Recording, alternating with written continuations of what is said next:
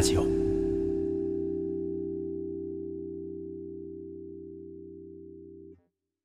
さあでは次のコーナーに行きたいと思います。はーい。コーナー2つ目はこちら。パパパパまだ言っちゃった。もう癖なんですね。機材の話。機材の話？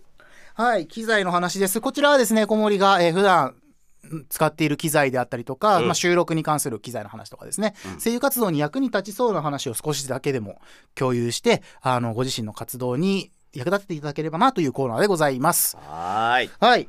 今日はですね、まあ、ちょっと機材の話どんな話しようかなっていうところで、えー岡部さんとお話ししてみたところ、うん。卓録機材の話をちょっと聞いてみたいと、え今なんかやっぱり卓録されてる方って増えてるイメージがあって。多いですね。ううんんそうでまあやっぱ自分もこうちゃんとね始めていきたいなと思う一人なので、はい、やっぱプロの方がどういうセッティングをしてるのかっていうのは結構興味があるというか、まあ、えー聞いていいんですかこんなのって。商売道具の一つじゃないですかでも言ったところで理解できないんだと思うんですよ。なんかなんかすげえバカにされてる っていうのはね例えばだけど、うんえーっと納品形式があるじゃないですか。例えば今タイ卓録が多いんだけど、うん。データはこの形式でお願いしますっていうふうに数字とかなんか略称とかを羅列される方って結構いらっしゃると思うんです。ワワブとかですか？そうです。あー44116ビット WAV でステレオ形式で全お願いします。モノラル形式でお願いします。暗号だ。はい。ステムデータください。ステ？ステ？ステム。え？もうもう意味わかんない、でしょ、はい、そういうことなんですよ。はだから多分あの興味のない人にとっては何のこっちゃわからない話なんです。言ってしまえば。なるほどね。はいはいはい。でえっと値段ご自身の、えっと、理想としているコストもあればうん。理想としている音質もあります、なのであくまでも本当に参考なんですこれって。うんうんうん。100%これがあれば正解だよっていうものじゃない。うん。だ可能であればそれこそ副業で何かお仕事を安定した収入があって独身でお金も自由に使えますよぐらいあの自分のやりたいことにお金をかけられる人であれば、うん。あのフルスペックで用意することも可能だと思いうんます。っていうのを踏まえた上でまあこの機材これぐらいだからっていう具体的な話までしちゃうと全然時間が足りないのでうんざっくりですよ。卓録において必要なもの、はい。えー、パターン一つ目。はい。スマートフォンああスマートフォンはい。ね、何が音質が良くて何が音質が悪いかを自分で聞いた時に聞き比べられればスマートフォンで十分です、音が割れてしまうとかあとは他の周りのノイズが入ってしまうとか、うん。そういったところにけ配慮してうん。どの角度でスマートフォンに喋りかければ自分の声がきれいに乗るのか研究までちゃんと成し得てればスマートフォンだけでも十分ボイスサンプルとか作れちゃいます、はい、オーディオドラマも僕前も言った通りこのトラメガでスマホだけでオーディオドラマを作ってますので、うんあのスマートフォンのマイクの性能はかなりいいと思ってください、うん。はい、もちろん向き不向きはあります。その人の声質とかで。うんうんうん。あと発声が悪いと声が乗りにくかったりとかノイズ乗りやすかったりはするのでちょっとそこは気をつけてください。なるほど、はい。でパターン2、えーマルチトラックレコーダなんなんて？ー MTR って略されるもう20年ぐらい前の手法ですね。ただパソコンを買うお金がないとかうんっていう時には実は中古で MTR とマイクとケーブルを買ってきたらあのー2万いかないぐらいで全部揃っちゃうかもしれない。で弱点としては古いものが多く、うん。えっと、できることが限られていてファイル形式が選べなかったりとかすることがあるのであの結局パソコンが必要になる可能性がある。ああなるほどね。そっかそっかそっかデータ転送もできないしとかっていう機材もあるのであとそれこそ知識がある程度ないと扱いがよくわからない。うん。説明書見てもえこれ？これ？ってなる。なんか撮ったけど音悪いんだよなっていうのが自力で解決するのが知識がないと難しいのがマルチトラックレコーダー。ははい、あなるほど、で、えー、と3つ目に行く前にうん。1と2を足したパターンっていうのがそんなのあるんですか、はい、スマートフォンにインターフェースだけくっつけてうん。そこからマイクを挿すパターンがあるんです。スマートフォン用に変換器がついてるマイクとかがあるんです。ああなるほど。それは、えっと、音質自体もそんなに悪くならない。うん。ただデジタル処理なので好き嫌いがはっきり分かれちゃう。え。あと細かい操作に対応していないのでその編集でスマートフォンのちっちゃい画面で切り張りをする必要が出てくる可能性はあります。それはまあボイスメモでもそうですけど。なるほど。はい、だからスマートフォンにマイクをつけることで卓録ができる場合もあります。でタブレットも同様です。なるほど、はい。でえーっとパターン3うん。これが多分一番今みんなが王道だと思ってます。パソコンインターフェースマイクをセットで買う。うーん、はい。なんかそれよく聞く気がする、うんで何が必要かっていうとそれだけなんですけどパソコンのスペックはこれでいいのかとか。いやそうそこなんすよね。パソコンに載せるソフトは一体何がいいのかとか。そうそうそうそれそれ。Windows なの Mac なの。それそれ。インターフェースってどれ選べばいいそれそれ。こういう話が必要になってくると思います。そういうことです。はい。素晴らしい。でえっと時間がないのでめちゃくちゃ短縮な話をすると えーサウンドハウスといううん。PA 機材や照明機材映像機材を総合的に扱っているネットショップがあります。はい。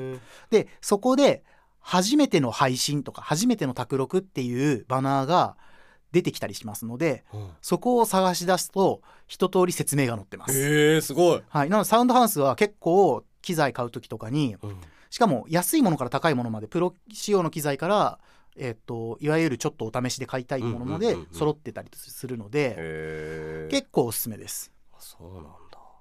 で最近サウンドハウスさんは優しくていろんな機材がムービーで紹介するようになったんですすよ。ごい。わかりやすい。機材ページまで行ってこの裏面見たいんだよなって時になんか映像とかで確認すると意外と見えたりとか、へえだからかっこつけた映像が多いんで実用性を考えるとちょっと使いづらいなって思う、へえ宣伝動画ばっかりなので。あなるほどねうーん。でもマイクもその予算によって相場がいろいろだし前回そのお話ししたとは思うんですけど、ん。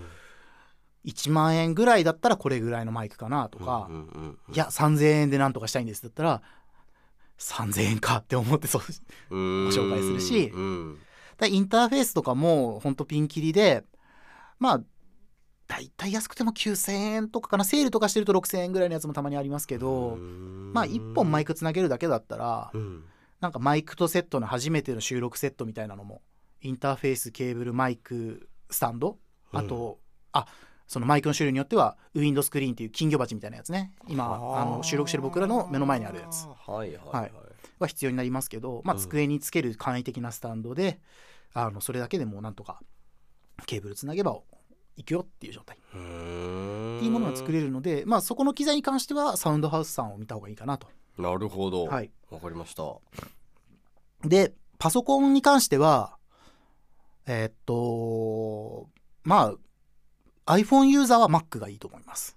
ああなるほどね。はい。互換性が非常に高くって、うんうん。データの確認ややり取りメールとかがパソコンで打つのめんどくさいんだよなって時にデータパソコンで書き出してそのデータをそのまま iPhone で拾ってうん。でそのままそれを添付してメールで送るとか。そっちの方が楽な世代が絶対いるはずなので。なるほどね。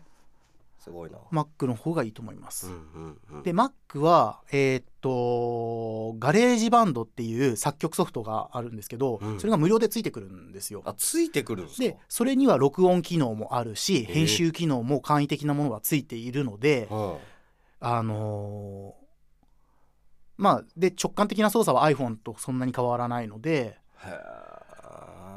使いやすいかなと思います。えなるほど。はい、でもう、えっと、デメリットはそれ以外のフリーソフトがあんまり対応していない。うーん。有料版のソフトを買った方がいいっていうことが多い。うーん。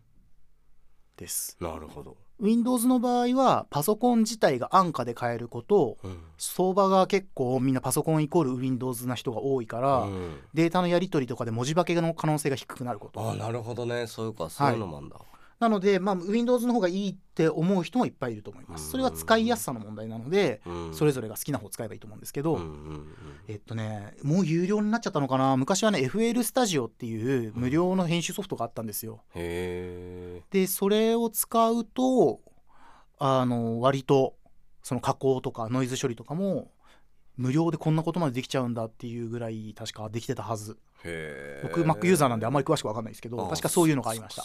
なるほどね。すっげえ勉強になる時間じゃないですかうん。これ。まあここまで揃えばうん。あと何が必要？インターフェースがあってマイクがあってケーブルがあってパソコンあるでしょ？うん。あとはそのソフトをの録音ボタン再生ボタン編集の仕方を YouTube で調べればはやりたいことはできるかな、なるほど、うん、まああの特にボイス取るだけだったら。あの収録環境とかはどうなんですか？まあ周りのノイズが乗らないこととうん反響が少ないこと、もし反響しちゃってたらどうすればいいですか？えーっと一番簡単なのは卵のパックじゃないですかね。バカにしてんすか？なんすかそれ？卵のパックを反響しそうな後ろの方とかにうん。あのバーってつるんですよ。ほでそうするとえーっと跳ね返りがなくなるっていうか普通平らなところに当たると斜めに入ってきたらその入射角と反射角ってあるじゃないですか。うそういうのでこうやって回っちゃうのが卵のパックだとボコボコになってるからうん。こうガンって入った時にそこで吸音されたりとかほ反射の場所が乱反射になるんでう、うん。音が逃げてくれる。へええなんかカサカサカサとかなんないですか？そえなんかえ扇風機めっちゃ回してる？いやなんかこうセリフを話した時のエネルギー波みたいなやつでカサカサカサ、そんなエネルギー出る人います？いますよ。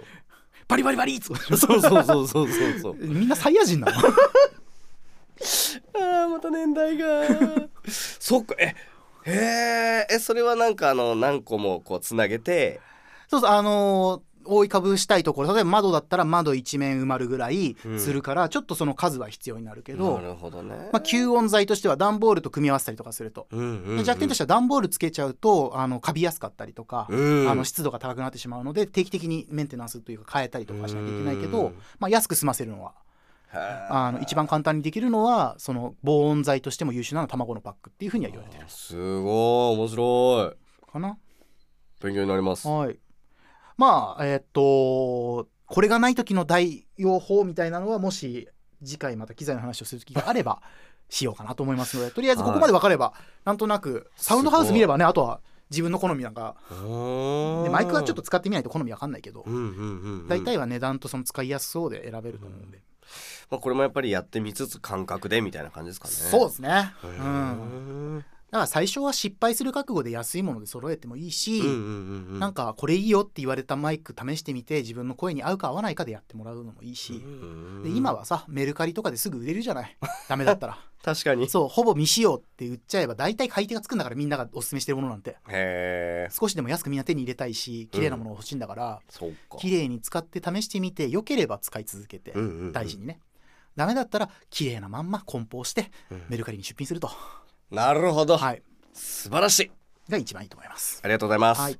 というわけで機材の話でした。はい。はい。で、まあ、こういう機材の話も含めて、この機材の話聞きたいよとか、ここ掘り下げてほしいよ、結局このマイクって何なのとか、うん。そういったお話も含めてですね、もし聞きたいことがあれば、コーナーメールの、えー方を送っていただきたいなと思います。はい。宛先、トラメガップ at gmail.com です。そこで受け付けてます。で、今回やってないコーナーとかもいっぱいありますので、ぜひ、その概要はトラメガのホームページの方をご確認ください。はーい。もう本当にね感想や質問もめちゃめちゃお待ちしておりますので、えーそうね。私10代よっていう女の子いや本当にねもうそれが届くだけでうちらのテンションは爆上がりしますので。まあ、なんかね若い女の子が聞いててくれた方がきっとこのラジオはためになるだろうなっていう意味でね、あの私利私欲の話じゃないから。あ完全に俺私利私欲でした。やめてよ。さっきの話何だったんだよ今日のさっき真面目に。いやでもねほらやっぱり自分の話をさあのーいやいやまあやめときましょう。はいえー、と質問や感想の宛先をもう一度鈴木さんお願いします、えーメールの応募先はトラメガアップアットマーク Gmail.com トラメガアップアットマーク Gmail.com です。スペルは T-O-R-A-M-E-G-A-P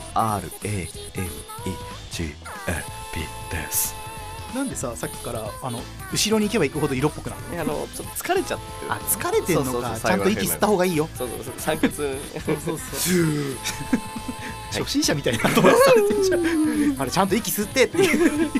ほらほらって酸欠になっちゃうよ。深く息吸って喋るんだよって言われるんだから。これが腹式だよみたいな。そうそうそう。ありますね。まあそんなね話もいろいろありつつ今回まあちょっとあのフリートーク2つ目がはい。ちょっと重たい話ではあったんですけど、でもあれはねすごく大事なことだと思うんですよ僕。やっぱり活動を続ける上で人を見るのを養うこと自体が活動の糧にもなるし。でまあ正直僕はそれで失敗しても本人が心の傷を負わなければいいなと思う。うん。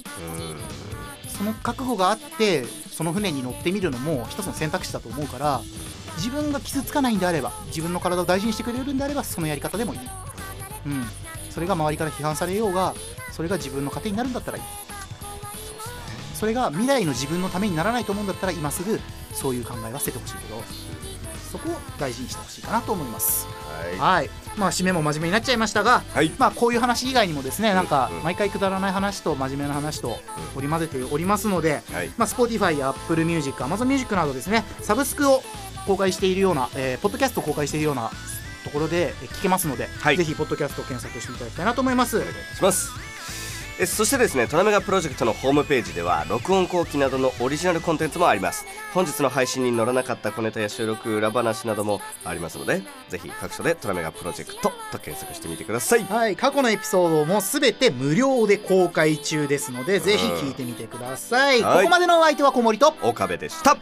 また次回